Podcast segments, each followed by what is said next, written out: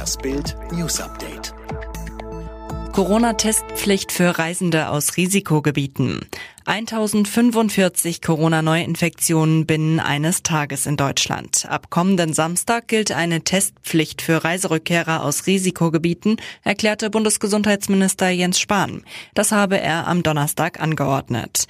Wer sich nicht testen lassen will, dem winkt ein saftiges Bußgeld. Bis zu 25.000 Euro Strafe drohen. Entscheiden würden das aber die Behörden vor Ort, erklärte Spahn.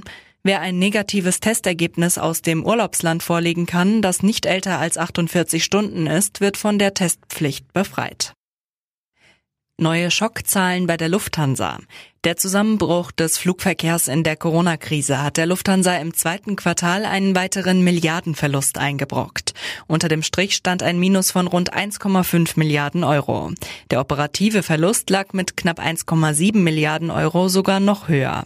Dass es nicht noch schlimmer kam, verdankt der inzwischen vom Staat gestützte Konzern einem Rekordergebnis seiner Frachttochter Lufthansa Cargo. Der Grund eine stark gestiegene Nachfrage nach Frachtflügen. Nach dem Milliardenverlust im zweiten Quartal schließt die Lufthansa-Gruppe betriebsbedingte Kündigungen auch in Deutschland nicht mehr aus. Botschaftsmitarbeiterin ist unter den Todesopfern in Beirut. Eine deutsche Botschaftsmitarbeiterin galt nach dem Explosionsinferno von Beirut als vermisst. Jetzt sind die schlimmsten Befürchtungen wahr geworden. Die Frau hat die schreckliche Katastrophe nicht überlebt. Sie wurde tot in ihrer Wohnung gefunden. Das bestätigte das Auswärtige Amt. Insgesamt gibt es nach dem Drama im Libanon mehr als 130 Todesopfer und rund 5000 Verletzte. Brachte die Hisbollah den Sprengstoff nach Beirut? Die gewaltige Explosion am Dienstagabend um 18.08 Uhr legte einen ganzen Stadtteil Beiruts in Schutt und Asche. Und die Welt fragt sich, wieso lagerten tausende Tonnen hochexplosives Ammoniumnitrat als tickende Zeitbombe im Hafen?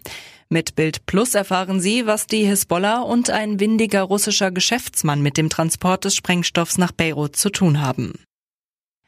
Anklage gegen Christian B. ist nicht rechtswidrig.